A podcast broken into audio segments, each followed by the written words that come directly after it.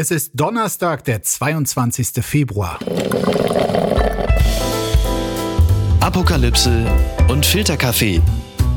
Die frisch gebrühten Schlagzeilen des Tages mit Markus Feldenkirchen.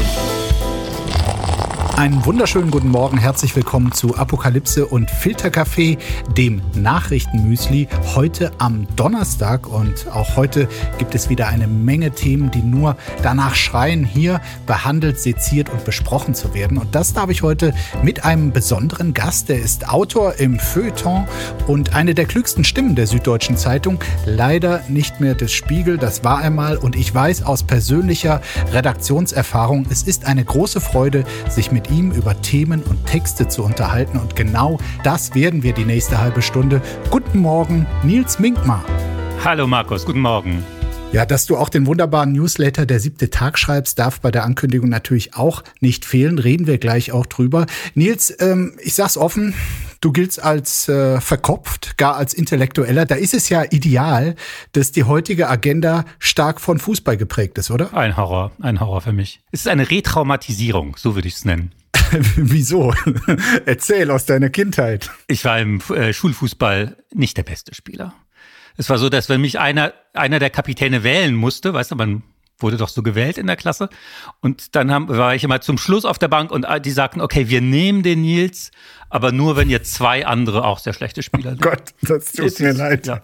Das ist prägend.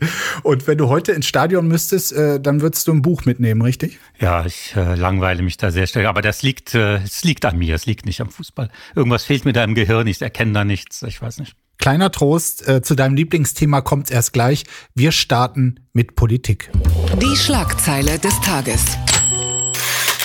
Scholz bleibt beim Nein zu Taurus, so berichtet es die Tagesschau. Heute wird im Bundestag über zwei Anträge abgestimmt, die sich mit Waffen für die Ukraine beschäftigen. Einen der Ampelfraktionen und einen von CDU und CSU. Die Union verlangt in ihrem Antrag explizit auch die Lieferung von Taurus Marschflugkörpern.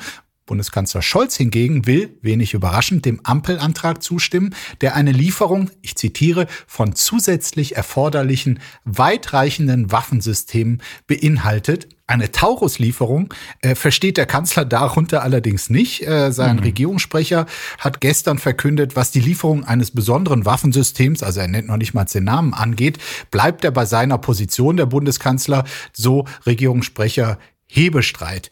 Das Pikante ist jetzt, der grünen Europapolitiker, wir kennen ihn alle, Anton Hofreiter, äh, hat erklärt, es sei vollkommen klar, dass die Formulierung aus diesem Koalitionsvertrag, den ich da eben äh, vorgelesen habe, diese schwammige Formulierung, dass das ganz klar auf die Taurus-Marschflugkörper sich beziehe. Zitat, ich erwarte vom Kanzler, dass er umsetzt, was ihm die Ampelfraktionen auftragen. Ich meine, was ist da wieder los, Nils, in der Bundesregierung? Der grüne Hofreiter stimmt offenbar zu, weil er fest davon ausgeht, dass die Formulierung Taurus meint und dass die geliefert werden sollen. Der Kanzler lässt verkünden, kommt nicht in die Tüte. Ja, es ist irgendwie die schlimmste, das Schlimmste aus beiden Welten. Ja. Äh, Olaf Scholz ist so einer, versucht so einen Mittelweg, aber gerät äh, in die Position dessen, ähm, zu sagen, obwohl wir unheimlich viel liefern an die Ukraine, hat man den Eindruck, wir liefern gar nichts. Und obwohl er eine unheimliche Entwicklung gemacht hat in der Frage, die wirklich historisch ist, hat man das Gefühl, er ist irgendwie feige und drückt sich. Äh, und er kann seine Position nicht richtig erklären. Es schafft, es schafft auch der Regierungssprecher nicht. Ich meine, das schlechte äh, Image der Ampel ist natürlich auch ein Problem für so einen Regierungssprecher. Äh, wie kann man diese subtile äh, Lösung von Olaf Scholz, wie könnte man die erklären? Man muss schon relativ tief so, sich in seine Gedanken hineinversetzen, um noch mitzukommen. Mhm. Ich meine, das hast du offenbar versucht äh, oder bemühst dich darum. Ähm, du weißt, dass Kommunikation, Sprache einen besonderen Wert gerade in der Politik haben. Wie erklärst du dir vor diesem Hintergrund das Phänomen Olaf Scholz, was ja, wie du es gerade gesagt hast, kommunikativ einfach nachhaltig nicht funktioniert? Ja, er ist im Zwiegespräch mit sich selbst, ja, also äh, das auf jeden Fall. Und er ist ein Mann, der sehr viel nachdenkt. Und er hat diese zwei Imperative. Nach dem, nach dem Zweiten Weltkrieg hatten wir äh, diese zwei Regeln, nie wieder Auschwitz und nie wieder Krieg. Und, ähm, und er versucht, so einen Mittelweg zu finden. Das heißt, er will auf der einen Seite äh, den, den Völkermord, den Mord an der Zivilbevölkerung, den Überfall, den Rechtsbruch von Putin im Zaum halten und stoppen, aber er will natürlich auch keinen Krieg, nicht schuld sein, dass ein Krieg mit Russland beginnt. Und es gibt dann immer wieder so Punkte, wo er das Gefühl hat, hier ist es zu gefährlich. Es war einmal bei der Lieferung der Leopard 2 Panzer und jetzt bei den Taurus. Das ist die mhm. Vorstellung, so ein Leopard 2 Panzer würde dann fast bis nach Moskau durchmarschieren können. Das hat dann so nicht geklappt. Aber auch bei dem Taurus ist die Sorge, man würde damit russische Städte angreifen können, mit vielen Grüßen aus Deutschland. Und man würde dann wieder in so einen direkten Konflikt mit Russland kommen. Ich glaube, das ist ungefähr mhm. der Gedanke. Das Interessante daran ist, wenn man das betrachtet mit Frankreich zusammen, mit Emmanuel Macron zusammen. Macron agiert ganz ähnlich. Obwohl das ganz unterschiedliche Typen sind und Macron sich unheimlich gut ausdrücken kann, ist er in der Lieferung tatsächlicher Waffen unheimlich zögerlich. Manchmal frage ich mich, ob es nicht sogar so ein Backchannel gibt, dass die äh, irgendwie eine Kommunikation haben mit Moskau und man ihnen da sagt, Leute, ihr könnt da gerne liefern, aber es gibt für uns bestimmte rote Linien. Okay, du kannst dir also vorstellen, dass Macron und oder Scholz tatsächlich bei Putin anrufen und sagen, pass mal auf, wie ist das hier, Taurus, wäre das noch okay? Äh, ist nicht okay, okay, dann lassen wir das. Ich äh, glaube nicht bei ihm direkt, aber ich habe schon den Eindruck, dass sie, es kann auch eine Verschwörungstheorie von mir sein, aber dass sie da tatsächlich Signale haben, vielleicht auf der Ebene der Geheimdienste oder so, wo die sagen, okay, dann, dann ist äh, bei uns auch hier Schluss. Äh, und da Putin Meister ist in solchen Gedankenspielen und, und sich in andere reinzuversetzen und manipulativ zu arbeiten, dann weiß natürlich auch, was der Zweite Weltkrieg auch in Deutschland für, für emotionale äh, Traumata hinterlassen hat und wie stark auch die SPD und Kanzler Scholz auf der Friedenspolitik, äh, wie stolz sie darauf sind, Friedenspolitik zu machen. Das heißt, äh, er kennt dieses Terrain ganz genau und weiß natürlich auch, wie er mit solchen Leuten umgehen soll. Ähm, ich selber würde sagen, jemand wie Putin ist nur durch äh, entschlossenes Handeln und durch wirkliche äh, gute Waffen zu beeindrucken. Äh, Andererseits habe ich diese Entscheidung auch nicht zu treffen. Ich sehe das ja ein bisschen skeptischer äh, mit Olaf Scholz. Also er war schon immer sehr zögerlich und wann immer er dann doch irgendwann bereit war, quasi nach einem Jahr Diskussion äh, doch etwas zu liefern, wie zum Beispiel die Panzer, dann hat es oftmals auch ein Jahr gedauert, bis die dann wirklich da waren. Und wenn man jetzt mit Experten spricht und auf die Ukraine blickt und äh, die Stimmungslage dort sieht, aber auch die faktische Lage an der Front, dann ist es, glaube ich, so, dass 2024 ein sehr, sehr entscheidendes Jahr wird. Äh, wo auch viele nicht wissen, ob die Ukraine nach wie vor standhalten kann in den kommenden Monaten. Und deshalb wäre das, glaube ich, ein, ein sehr, sehr wichtiges äh, Signal auch für die Moral in diesem Land, wo natürlich mittlerweile auch die Diskussionen äh, losgehen, wie lange können wir das noch machen? Wer muss hier eigentlich an die Front? Muss Zelensky immer Präsident bleiben? Also da bricht mittlerweile etwas von dieser gelernten Geschlossenheit ja auch auf. Ja, das ist auch zu verständlich. Ich meine, die das ist unheimlich heldenhaft, was die da äh, durchleiden, um unsere Werte zu leben. Und das kann einen wirklich nur mit Demut erfüllen. Wir, äh, ich bin im Westen geboren, ich habe all, all, diese Werte, für die sie kämpfen müssen, einfach geerbt. Und äh, insofern äh, finde ich, braucht es auf jeden Fall da eine entschlossene Politik der Hilfe. Auch diese symbolische Sache, du hast es angesprochen, die Moral zu stützen, ist unheimlich wichtig. Ich finde auch, dass der Kanzler da auch ab und zu mal hinfahren sollte. Äh, Ursula von der Leyen war schon x-mal da. Ähm, das sind, das sind so Signale, meinetwegen mit Macron, die dort, die dort unheimlich wichtig wären. Und da ist halt eben irgendwann auch so eine moralische Frage. Äh, und da muss man auch manchmal eben auch, äh, äh, ja, im Hinblick auf die, auf die Geschichte, ja, wie wollen wir vor der Geschichte dastehen, als die Leute, die abgewartet haben, bis wir das optimale, geringste Risiko hatten oder ob wir da waren, als die Ukraine uns gebraucht hat. Viele andere Länder in Europa haben das ja auch viel besser erkannt. Und äh, ich kann nicht sagen, dass Frankreich und Deutschland da äh, mir im Moment besonders gut gefallen. Ich bin jetzt mal sehr gespannt, ob heute Nachmittag äh, noch jemand anders außer Marie-Agnes Strack-Zimmermann von der FDP mit dem ähm, Antrag der Union stimmt. Das wäre dann quasi die nächste Katastrophe für diese Regierung. Verlierer des Tages. Trump vergleicht sich mit Alexei Nawalny, so steht es in der FAZ, der ehemalige und vielleicht auch künftige US-Präsident Donald Trump hat auf den Tod von Alexei Nawalny ohne Kritik an Wladimir Putin reagiert. Er bekundete auch kein Beileid. Vielmehr stellte er auf der von ihm mitbegründeten Plattform Truth Social einen Vergleich an. Ich zitiere. Der plötzliche Tod von Alexei Nawalny hat mir mehr und mehr bewusst gemacht, was in unserem Land geschieht, schrieb er Montag. Es ist ein langsames, stetiges Fortschreiten mit verlogenen linksradikalen Politikern, Staatsanwälten und Richtern, die uns auf einen Pfad der Zerstörung führen. Also er legt da nahe, er sei quasi ein ähnliches Systemopfer, wie es Nawalny unter Putin geworden ist. Und äh, die Frage an dich, Nils, äh, kannst du sie auch erkennen, diese Parallelen? Er hat sich auch, glaube ich, auch schon mal mit Jesus Christus oder wurde von seinen Anhängern schon mal mit Jesus Christus verglichen. Insofern geht es da noch äh, nach oben immer weiter oder nach unten, je nachdem, wie man, wie man das betrachtet. Ich verfolge diesen Wahlkampf äh, von Trump wirklich mit großem Erstaunen. Auch nochmal, er kann einen ja auch immer wieder verblüffen und immer nochmal neu erstaunen, weil es alles sozusagen konterkariert, was man weiß oder glaubte zu wissen über die amerikanische Gesellschaft und die amerikanische Politik im Moment, ich kann mir nicht vorstellen, ehrlich gesagt, dass er, dass er gewinnt. Das, mhm. Ich glaube nicht, dass jemand anders ihn stoppen wird. Ich glaube nicht, dass die Gerichte ihn stoppen werden. Ich glaube, er wird am Wahltag verlieren. Aber äh, weil das Problem ist, auch seine Anhänger, die werden ihm das glauben. Es ist, die glauben ihm immer alles. Also er, es ist ja egal, es hat ja mit der Wahrheit nichts mehr zu tun. Es ist eine eigene Form von Kommunikation, eine eigene Kultur, eine eigene Sekte, die er geschaffen hat. Die Leute finden alles super, aber die haben halt auch nur eine Stimme und es sind einfach zu wenige. Also das ist so, so ein bisschen was, was ich mir denke, ist, das kann, das kann nicht funktionieren. Ich weiß auch gar nicht, ob er es physisch aufhält. Der Mann ist ja jetzt auch schon äh, äh, in den besten Jahren und äh, äh, ist nicht der fitteste und der regt sich ja so auf äh, über alles, jede Nacht und Nacht um drei noch diese in Großbuchstaben geschriebenen ewigen Töne. Der wird irgendwann, äh, der wird irgendwann explodieren. Hm. Ja, aber um jetzt nochmal bei dieser Analogie zu äh, bleiben, ist es vorstellbar, dass Joe Biden nach der Wahl ähm, Trump ins Gulag nach äh, Oklahoma schickt?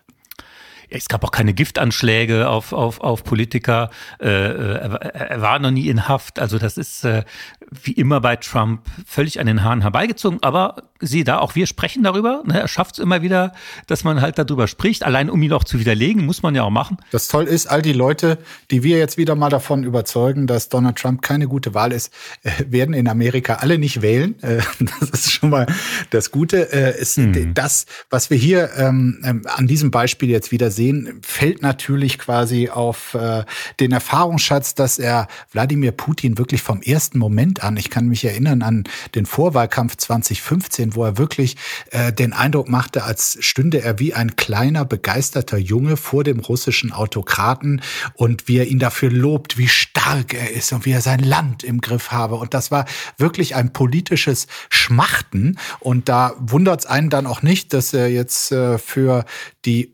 allerhöchstwahrscheinliche Ermordung äh, von Alexei Nawalny durch das System, die gezielte, ähm, äh, hier kein Wort des Bedauerns findet. Nee, Trump selber hat ja auch Gewaltfantasien immer wieder geäußert und man muss aber erweiternd sagen, dass natürlich ganz, ganz viele andere Männer auch äh, aus der Trump-Generation auch diese gleiche, diese gleiche Liebe zu, zu Putin, allein der französische Schauspieler Gérard Depardieu, da gibt's auch so Filmszenen, wo der oh ja. ihn anhimmelt, als wäre es sein verschollener Bruder oder sein Vater, äh, den er endlich äh, zum ersten Mal sieht. Das, das ist ein ganz, ganz äh, verstörendes Szenen der, des äh, Fallen, an Gerhard Schröder zu denken. Meinst du, es ist eine Altersfrage, Nils? Also haben wir beide jetzt nur das Glück, dass wir einfach noch nicht so alt sind? Ich denke, es ist ja ein bisschen eine Generation- und Milieufrage, ja. Das sind so ein bisschen, die erkennen da in dem was, dieses, äh, ja, der letzte mächtige Mann äh, der Welt, der letzte alte weiße Mann, der noch was zu sagen hat. Und es ist irgendwie eine ganz komische, eine ganz komische biografische äh, Anziehungskraft, die Putin auf manche Männer ausübt. Gut, korrekt müsste es heißen, der letzte orangefarbene Mann, der was zu sagen hat, aber ich verstehe, was du meinst. Gucken mal, wer da spricht. Prinz William fordert Ende der Gaza-Kämpfe, so berichtet es das ZDF.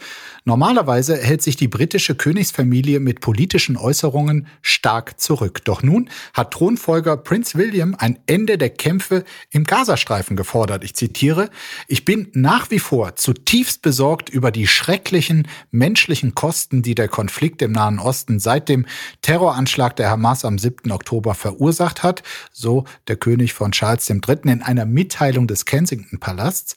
Und zu viele wurden getötet. Ich möchte, wie so viele andere auch, dass die Kämpfe so schnell wie möglich ein Ende haben. Also das liest sich jetzt nicht unbedingt wie ein Appell an die Hamas, äh, mit dem Kämpfen aufzuhören, sondern doch vielmehr äh, ein, ein starkes Appell an die israelische Führung. Und die Frage an dich, lieber Nils, äh, wie sehr hat dich das überrascht, also dass hier Prinz äh, William sich zu Wort meldet und äh, nicht zuletzt hat der Prinz auch recht? Seit die Diagnose von, von König Charles äh, in der Welt ist, sucht natürlich Prince William eine neue Rolle. Krebsdiagnose? Ja, ja, die Krebsdiagnose. Sucht Prince William natürlich eine neue Rolle, damit man ihm das auch zutraut, eines Tages das Land zu lenken. Und die, die Regierung ist schwach. Das heißt, es ist schon der richtige Zeitpunkt für ihn mal äh, nach vorne zu gehen und, äh, und sich dazu was zu trauen. Und äh, er knüpft in die Tradition seiner Mutter an, Lady Di, die sich auch gegen Landminen stark machte. Mhm.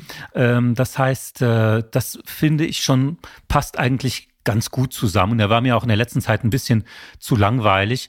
Und ja, ich meine, man müsste kein Herz haben, um nicht äh, äh, voller Schrecken dahin zu gucken, was, was in Gaza passiert. Diese Zivilbevölkerung ist völlig äh, hilflos zwischen diesen beiden extremen, extremen äh, Armeen. Einmal der Hamas als Terrorgruppe, super brutal, wir können richtige richtige Mörder und der israelischen Armee, die da auch äh, relativ wenig äh, oder zu wenig Rücksicht nimmt. Es ist wirklich eine schreckliche Situation. Ja.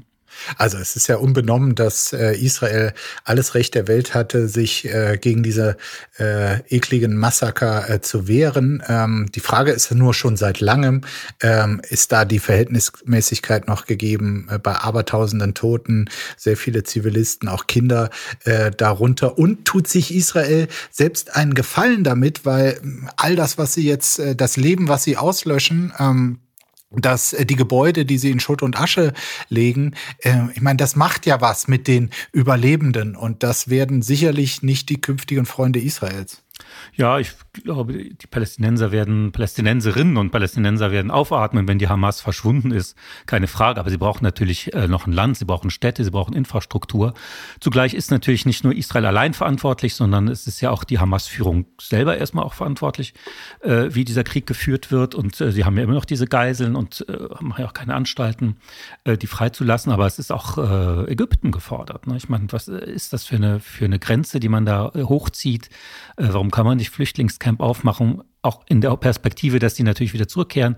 Das sind alles so Fragen, finde ich, die sehr schwer zu diskutieren sind, weil man in Israel natürlich auch keine Regierung hat, die irgendwie Partner sein können, sondern da sind Rechtsextreme, da sind tatsächlich auch, auch äh, äh, gewaltverherrlichende Fanatiker dabei. Netanyahu hat, ist in seiner eigenen Bevölkerung unbeliebt. Ähm, das ist wahnsinnig schwer, wenn man da, wenn man da nirgends eigentlich mhm. so einen richtigen, so einen richtigen Partner hat, der, der sich da um diese Menschen kümmert. Insofern, dass, dass äh, Prinz William da die Stimme erhebt, fand ich okay. Will er da jetzt auch ein bisschen der Prinz für den globalen Süden werden? Ja, ich, äh, die Öffentlichkeit in London, wir haben es ja auf vielen Demos gesehen, ist natürlich, schaut ganz genau hin und äh, es wäre, es wäre eine Rolle. Sie haben ja, Sie haben ja diese Verbindung auch zum Commonwealth und insofern wäre das. Genau, das meinte ich. Ja, ne, das ja. wäre eine Dialogfunktion, mal was. Ich persönlich halte nicht glaube, es hat, er hat sehr beschränkte Möglichkeiten. Ne? Aber kommunikativ und symbolisch wäre es eine gute Rolle für ihn. Und was schreibt eigentlich die Bild? Mörder sind am häufigsten Unternehmer. Wirtschaftsboss geht auf ARD-Tatortmacher los und der Kanzler stimmt zu. Ja, äh, so schreibt es äh, die Bild, bei einem Wirtschaftskongress in Berlin hat Arbeitgeberpräsident Rainer Dulger das schlechte Image von Unternehmern in öffentlich-rechtlichen Krimis kritisiert. Im Sonntagabend-Krimi sind die Mörder am häufigsten Unternehmer und Manager, so Dulger. Der Vorwurf, Unternehmer werden immer häufiger negativ dargestellt. Die Wertschätzung hat abgenommen, teilweise schlägt es in Ablehnung um. Gewinne werden moralisch hinterfragt. So Dulger. Kanzler Olaf Scholz, der auch auf diesem Kongress war, zeigte Verständnis für die Attacke. Zitat, das Bild ist wirklich falsch. So soll es nicht weitergetragen werden. Augenzwinkernd fügte Scholz hinzu, ich weiß nicht, ob der Bundeskanzler sich beim Fernsehrat des ein oder anderen Senders beschweren sollte. Äh, Nils, du bist äh, Krimi-Gucker, richtig? Tatort-Gucker? Nee, ich darf nicht, weil meine Frau arbeitet beim ZDF und ist tatsächlich zuständig für die ZDF-Sonntagsfilme. Wir sind für, für das Konkurrenzangebot. Deswegen ist bei uns Tatort ganz schwierig. Okay, aber du guckst Krimis und ja. äh, es ist ja nicht ja, nur der Tatort gemeint. Ähm, du kannst das also fachkundig beurteilen, ob die Klage des Arbeitgeberpräsidenten hier eine, eine sachlich-fachliche Grundlage hat. Ja, das stimmt. Und ehrlich gesagt, ich habe diesen Artikel auch gelesen und äh, da musste ich ihm irgendwie recht geben. Also ich weiß nicht, ob es immer Unternehmer sind oder Manager, aber die Täter und die Bösen kommen immer aus den sogenannten besseren Kreisen. Und es würde mich auch als Zuschauer, würde mich das auch mal verblüffen, wenn, sag mal, der, der liebe Clochard an der Ecke, ja, äh, der mit dem guten Herzen, wenn der eigentlich der Killer wäre. Oder das arme Waisenkind, äh, die Leute um die Ecke bringt oder so, dass man mal auch so ein bisschen, dass man auch so ein bisschen äh, Gemeinheit auch den unteren, den unteren Klassen äh, zutraut und kriminelle Energie und nicht nur so von oben. Das äh, würde mich eigentlich reizen, sowas mal zu sehen. Man muss sagen, in diesem Punkt hat er tatsächlich auch nicht nur gefühlt, sondern faktisch recht. Es gibt nämlich eine Auswertung des Portals Netzsieger äh, mhm. aus dem Jahr 2018 und das zeigte, dass Unternehmer und Manager am häufigsten die Tatortmörder äh, waren und sind. Äh, es waren nämlich in den Jahren 1970 bis 2018 109 Mal der Fall. Also das ist schon ähm, äh, beachtlich. Und äh, dann heißt es ja immer so schön, der Mörder ist immer der Gärtner. Also diese These stimmt nun mal so gar nicht, denn in der ganzen Auswertungszeitraum war nur einmal ein Gärtner der Mörder. So Nils, äh, jetzt ist es soweit. Ähm, jetzt kommen wir zum Fußball und ähm, lässt sich jetzt nicht verändern. Ähm, wir beginnen wirklich mit der spektakulärsten Trainerentlassung dieser Tage. Endgültig zu weit gegangen. Erster FC Bocholt 2. Trainer Laukötter geht und nimmt Kabine mit. So berichtet es das Bocholter Borkener Volksblatt. Nachdem der Verein ihm mitgeteilt hatte, dass er nur noch bis Ende der laufenden Saison auf der Trainerbank sitzen wird, ist Laukötter nicht nur mit sofortiger Wirkung zurückgetreten, sondern nahm auch große Teile der Inneneinrichtung der Kabine mit. Was ist so drin in so einer Kabine? Was kann man mitnehmen? Ja, pass auf. Also Laukötter hat äh, die, die Renovierung äh, persönlich vorgenommen, zum Teil auch äh, finanziert äh, und dann für professionelle Ausstattung gesorgt. Neben personalisierten Schränken durften sich die Spieler dem Bericht zufolge über Disco-Beleuchtung und ein Entmüdungsbecken freuen. Jetzt sei nur noch wenig davon übrig, der Raum sei wie leer gefegt. Selbst den Fußboden hat der ehemalige Trainer ausgebaut. Wahnsinn, ne? Ja, und somit kommen wir dann zur zweiten, nicht ganz so spektakulären Trainerentlassung. Der FC Bayern will nur noch bis Saisonende mit Thomas Tuchel zusammenarbeiten. Bisher sind keine Berichte davon bekannt, dass Thomas Tuchel auch die Kabinen an derselbener Straße oder im äh, der Allianz Arena auseinanderschraubt. Aber er hat ja noch Zeit, bisschen bis zum Saisonende. Bei mir wird er keinen großen Eindruck hinterlassen haben. Ich würde ihn auch nicht erkennen. Ich gebe es offen zu. Äh, ist wirklich schlimm, aber ich bin froh, dass wir es hier besprechen. ich, glaube, er kennt so mich auch nicht. Insofern, es beruht auf Gegenseitigkeit. Kommen wir also dann nochmal zur zweiten Mannschaft des ersten FC Bocholt. Es ist nämlich so, dass die Spieler am vergangenen Wochenende gestreikt haben. Aus Solidarität mit ihrem ehemaligen Trainer trat die Mannschaft gegen den abstiegsbedrohten Gegner SV Brünen in der Kreisliga A Rees Bocholt nicht an und verlor das Spiel kampflos 0 zu 2. Ob das Team am kommenden Wochenende gegen den PSV Wesel 2 spielt, das steht bislang noch nicht fest, aber hier sieht man, das ist natürlich eine Solidarität mit dem Trainer, mit Nico Laukötter. Ich kann mir nicht vorstellen, dass die Spieler des FC Bayern, wenn es am Wochenende gegen Red Bull, nee, Rasenball Leipzig geht, dass die dann streiken. Das kann ich mir beim besten Willen nicht vorstellen. Wären sie nicht so viel bekannt, ne? Also bei meinen sehr vagen Kenntnissen würde ich mir das auch nicht vorstellen. Also es sieht danach aus, als würden die Bayern immer das, das tun, was sie schon so oft gemacht haben, einfach den Besten von der Konkurrenz äh, sich nehmen. Das ist natürlich der Trainer von Leverkusen, Xabi Alonso, der jetzt weit vor den Bayern mit Leverkusen acht Punkte Vorsprung gerade da ist. Und es wäre zumindest ein typischer Bayern-Move, dann zu sagen, okay, der hat uns mal geschlagen, dann kaufen wir ihn ein. Aber man muss dazu fairerweise sagen, er war auch mal Spieler bei den Bayern. Zwick mich bitte mal. Investorendeal vom Tisch. DFL stoppt Verhandlungen. So steht es im Kicker. Ja, also ich hätte es kaum noch damit gerechnet, aber der geplante Investoreneinstieg in der Fußball-Bundesliga ist geplatzt. Das hat das Präsidium der Deutschen Fußballliga bei einer außerordentlichen Sitzung gestern einstimmig beschlossen. Präsidiumssprecher Hans-Joachim Watzke sprach nach der Sitzung von großen Auseinandersetzungen in dieser Frage, nicht nur zwischen den Clubs, sondern äh, teilweise auch innerhalb der Clubs, zwischen Profis, Trainern, Clubverantwortlichen, Aufsichtsratsgremien. Mitgliederversammlung und Fangemeinschaften. Große Teile der organisierten Fußball-Fanszene hatten ja zuletzt massiv gegen die Pläne protestiert und warfen unter anderem bei den Bundesligaspielen Tennisbälle, massenweise Tennisbälle aufs Spielfeld und erzwangen so Spielunterbrechung. Und äh, ich weiß, Nils, du bist äh, natürlich ähm, als Frankophiler auch vertraut mit allen möglichen Formen des Widerstands, des Protests. Und ich glaube, man kann schon jetzt sagen, dieser Protest Der sogenannte Tennisball-Protest des Januar 2024, er wird in die Geschichte eingehen. Hier hat eine Bewegung mal gezeigt, wie man es macht, wie man den Gegner mürbe macht. Das ist natürlich super gefährlich, weil in Frankreich ging es auch so los. 1789 mal eine Revolution gelungen, den König abgesetzt, völlig neues Prinzip. Die Franzosen haben sich bis heute nicht davon erholt. Es ist immer das Mittel der Wahl. Wenn was nicht passt, versuchen wir mal eine Revolution. Wir machen heftige Proteste und es klappt dann oft. Die Leute geben in Frankreich äh, nach, die Staatsgewalt, die sprechen Unternehmer.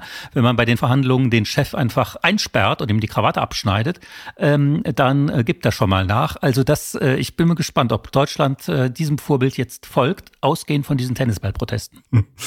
Ich muss ja sagen, spätestens seit am Montagabend äh, ich gesehen habe, dass da bei Louis Klamroth bei Hart aber fair, äh, da ging es nämlich um das Thema, sich nur noch Markus Babbel, ein Ex-Spieler, und Martin Kind, ein Zampano von Hannover 96, für den Einstieg des Investors bei der äh, DFL offen im Fernsehen bereit waren zu werben. Da wusste ich, um diese Position ist es nicht gut bestellt. Man muss auch sagen, inhaltlich bedeutete dieser Deal gewiss keinen Ausverkauf. Wie viele gesagt haben, der Investor sollte eine Milliarde zahlen, dafür temporär äh, Recht, das Recht bekommen, die Bundesliga im Ausland zu vermarkten. Es war also ein Verkauf auf Zeit nur sozusagen. Die DFL hätte diese Rechte zurückbekommen. Der Investor sollte keinen Einfluss darauf haben, wann und wo gespielt wird. Also äh, sicher nicht der Pakt mit dem Teufel, zu dem manche Fanvertreter den Deal gemacht haben. Aber eines muss man wirklich gesichert sagen, das Werben für diesen Schritt. Das war ziemlich schlecht, das war zu wenig, sowohl von Seiten der DFL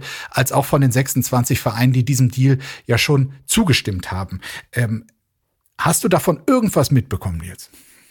Äh, am Rande in der Tat äh, über äh, in den sozialen Netzwerken die Aufregung über diese Auftritte, die du auch erwähnt hast. Ich finde immer, dass mancher Sport doch vom Geld auch verseucht ist. Also so schön viel Geld ist. Aber der Fußball doch nicht. Verstrahlt das so. Es gibt doch dann diese deprimierenden äh, WMs und, und Vorschläge und es geht ja schon seit Jahren. Ich weiß nicht, ob das immer so segensreich ist. Ich glaube, mein Schwein pfeift. Starbucks bietet in China Kaffee mit Schweinefleischaroma an. So berichtet es der Spiegel. Anlässlich des chinesischen Neujahrsfestes hat sich die Kette Starbucks etwas ganz Besonderes einfallen lassen, den Abundant Year Savory Latte. Hinter diesem wirklich wohlklingenden Namen verbirgt sich ein Kaffee mit Schweinefleischaroma. Das Getränk sei Teil einer Kampagne, mit der man in 25 ausgewählten Filialen im ganzen Land lokale Geschmackseigenheiten hervorheben und traditionelle Bräuche unterstreichen wolle. So teilte es Starbucks mit. Das Angebot sei zeitlich begrenzt, erhältlich bis nächsten Montag oder solange der Vorrat reicht. Nils, du bist ja wirklich ähm, bekannt als Feinschmecker. In deinem Newsletter Der siebte Tag gibst du auch äh, deinen Leserinnen und Lesern Rezepttipps. Was sagst du zu Kaffee mit Schweinegeschmack? Also ich fand das ehrlich gesagt ganz interessant beim Lesen. Ähm, wir trinken ihn ja auch mit Kuhmilch. Also es hat ja schon so einen tierischen Aspekt in dieser Mischung. Es ist ja auch in Berlin so gut in, in vielen Läden, wenn, wenn man sagt, wollen Sie wirklich Kuhmilch? Ja, man hört schon das Kalb weinen.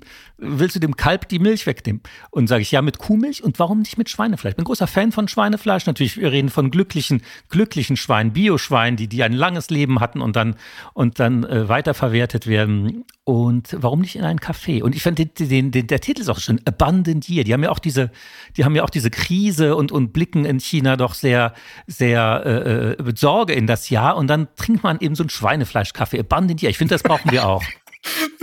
Du, du, sagst allein mm. diesen Begriff so genüsslich, ja. Schweinefleischkaffee. Okay, aber ich dachte ja, äh, ich meine, du bist hier der äh, Kulinarik-Experte. Äh, ich dachte ja, Kaffee sollte wie Kaffee schmecken und so eine Kombination sei eher Tabu, aber du schwärmst ja geradezu. Äh, sollte man dann für Bayern, also sollte Starbucks dann bald ein Leberkäse-Kaffee äh, ausbringen oder für Schleswig-Holstein so, so ein Matthias-Aroma-Kaffee? Äh, ja, ich finde, also Schwein ist ja schon ein ganz besonderer äh, Geschmacksträger. Insofern gibt er wirklich, äh, gibt er wirklich Power und auch Zuversicht. Ja, das, äh, das Fetti. Bei den anderen weiß ich nicht. Bei Fisch, man müsste es mal probieren. Aber in Frankreich ist auch, äh, ist auch die Rinderbrühe. Viandox ist auch ein beliebtes Frühstücksgetränk, auch in so Cafés kann man auch bestellen zum Kaffee.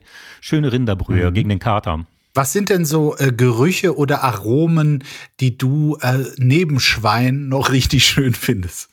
Oh, äh, wo ich schwer widerstehen kann, ist Zwiebeln, ausgelassene Zwiebeln finde ich immer herrlich. Und auch äh, Ente, Entenbraten. Ich glaube, weil meine Großmutter in Wahrheit in Frankreich ungern gekocht hat. Die hat das dann schon mal um 6.30 Uhr morgens oder um 7 Uhr. Das heißt, dieser Geruch, dass man durch Zwiebeln oder durch Entenbraten oder durch, oh, durch Schwein geweckt wird, das hat meine Kindheit geprägt und äh, ja, da fühle ich mich wohl. Bei mir ist es, äh, muss ich offen gestehen, äh, Benzinaroma. Mhm. Also ich äh, liebe diesen Geruch an Tankstellen. Ich weiß, es ist pervers, aber es ist so. Und Tennisballaroma. Also hast du schon mal so eine frisch geöffnete Dose verschleuster Tennisbälle aufgemacht und dann, also da würde ich mir auch so einen Kaffee mal wünschen. Laute Anregungen für unsere Freunde bei Starbucks.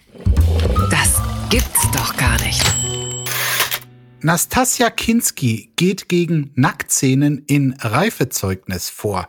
Er gilt als einer der Klassiker unter den Tatortfolgen Reifezeugnis, Erstausstrahlung 1977, Marktanteil damals 67 Prozent, kann selbst der Tatort heute nur von träumen. Noch heute wird die Folge wiederholt, zuletzt Anfang des Jahres im RBB-Fernsehen. Berühmt ist der Tatort auch wegen seiner Freizügigkeit. Die Schauspielerin Nastasia Kinski äh, ist bereits zu Beginn des Films oben ohne an einem See zu sehen. Das Problem, Kinski war während des des Drehs noch minderjährig, 15 Jahre alt. Die Schauspielerin will nun mit Hilfe eines Anwalts erreichen, dass die ARD die Folge nicht mehr mit ihren Nacktszenen ausstrahlt. Der NDR teilte zur Sache mit, dass der Tatort Reifezeugnis derzeit nicht zur Ausstrahlung eingeplant sei. Zur Anfrage von Frau Kinski werde man sich fristgerecht verhalten. Ja, ja, absolut. Damals äh, durfte ich, da war ich zu klein, durfte ich den nicht live schauen. Meine Mutter hat ihn mir aber nacherzählt und war völlig, völlig begeistert äh, davon. Aber die Zeiten haben sich natürlich geändert. Also es geht darum, Nastasia Kinski, die heute 63 ist, spielte damals die 17 Jahre alte Schülerin Sina, die mit ihrem verheirateten Lehrer, gespielt von Christian Quadflieg, der später als Landarzt äh,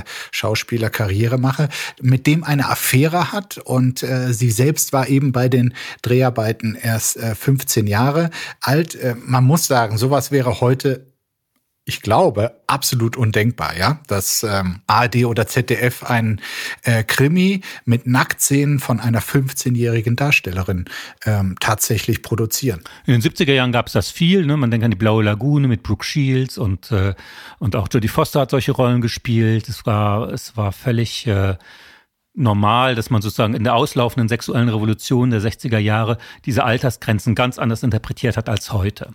Und äh, mhm. wir haben jetzt viele Jahrzehnte später, äh, äußern sich auch manche Schauspieler ganz unterschiedlich und oft eben auch sehr kritisch. In Frankreich hat äh, auch eine Schauspielerin, die Judith äh, Godrèche, äh, nochmal Revue passieren lassen, was sie damals alles für Filme gemacht hat, teilweise auch mit Nacktszenen und hat sich beschwert und hat äh, den Regisseur auch jetzt angezeigt äh, wegen Vergewaltigung mhm. und sexuellen Missbrauchs. Das ist eine Riesendebatte dort. Das heißt, man bewertet äh, diese, diese Kunstwerke, das Regisseur von dem Tatort war Wolfgang Petersen, also es ist auf jeden Fall äh, ein Her Genau, der Durchbruch für Wolfgang ja, Petersen. Ein herausragender ja. Film äh, gewesen äh, damals, aber äh, natürlich bewertet man das heute anders. Zu diesen rechtlichen Aspekten so viele Jahre, aber es ist auf jeden Fall eine sehr, sehr, sehr, sehr interessante Diskussion.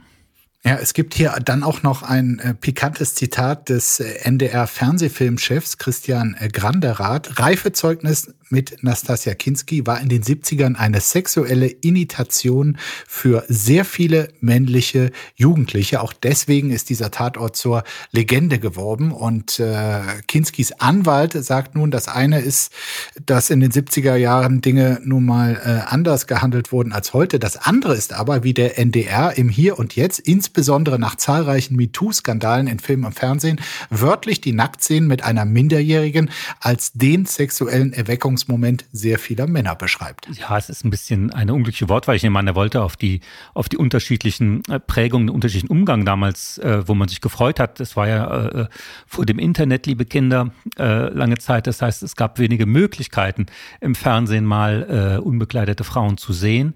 Äh, insofern hat das schon, aber ich meine, der Film hat auch noch mehr zu bieten. Das war jetzt auch äh, nicht der verfilmte Playboy. Insofern ist das äh, ist eine sehr interessante Diskussion. Aber ich meine, wenn Nastasia Kinski sagt, es wäre auch gut, das nochmal von ihr zu hören, wie das, äh, wie das damals war. Ähm, auf jeden Fall anschließend wurde sie unheimlich bewundert, ja, für die, für diese Rolle, das weiß ich noch. Und das war jetzt, hatte nicht nur mit sexueller Initiation zu tun, das hat, haben ja auch viele Frauen damals äh, sehr gerne diesen Film gemacht. Fun Fact des Tages. Ohne Altersgrenze. 42-Jährige im Finale von Miss Germany, so steht es bei T-Online. Am Samstag wird im Europapark Rust die neue Miss Germany gekürt. Unter den zehn Finalistinnen steht auch die Hamburgerin Mignon Kowolik mit 42 Jahren wäre sie eigentlich zu alt für den Wettbewerb gewesen.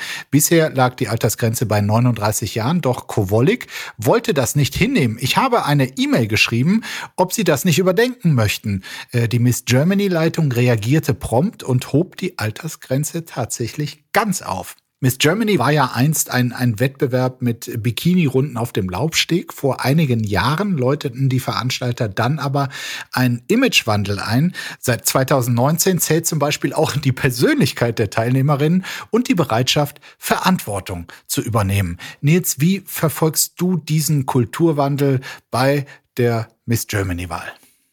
Ja, es, äh, ich habe äh, wirklich wieder so viel gelernt. Also immer äh, hier, wenn ich hier bin, lerne ich so viel, dass es das noch gibt, die Miss Germany. Weil ich, man hätte mich fragen können, ich hätte geschworen, dass das irgendwann mal 1900, ich weiß auch nicht, 86 zum letzten Mal passiert ist. Aber es gibt offenbar noch diese Miss Germany-Wahl.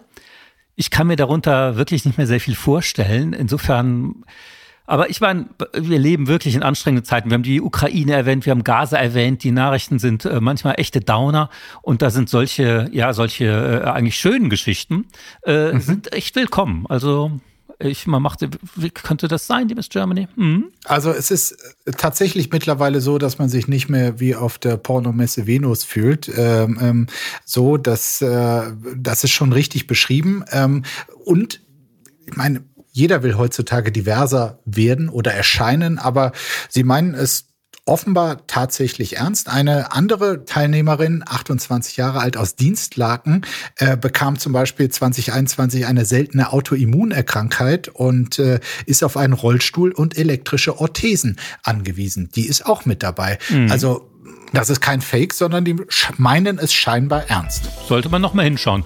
Und gut, Altersgrenze, ich meine, äh, Präsident Biden und andere machen uns doch Mut, dass das Leben lang äh, und spannend sein kann. Und 42 ist da eine Etappe auf diesem Weg. Habe ich auch schon hinter mir. War auch schön. So. Das sind doch die ermutigenden Worte für alle, die auch schon älter sind als 28. Und äh, Nils, äh, das war wunderbar. Wir äh, beobachten weiter, ob Thomas Tuchel die Bayern-Kabine äh, stehen lässt oder ob, sie, ob er sie jetzt auch die nächsten Wochen über äh, abbaut. Und äh, obwohl du so gar keine Lust auf Fußball hast, war das ein wirklich schönes, anregendes und auch lustiges Gespräch. Vielen Dank dafür. Fand ich auch, super. Ich wünsche dir einen sehr schönen Tag. Ciao. Apokalypse und Filterkaffee ist eine Studio Womans Produktion mit freundlicher Unterstützung der Florida Entertainment. Redaktion Yannick Schäfer. Executive Producer Tobias Baukage. Produktion Hanna Marahiel. Ton und Schnitt Lara Schneider. Neue Episoden gibt es täglich. Überall, wo es Podcasts gibt.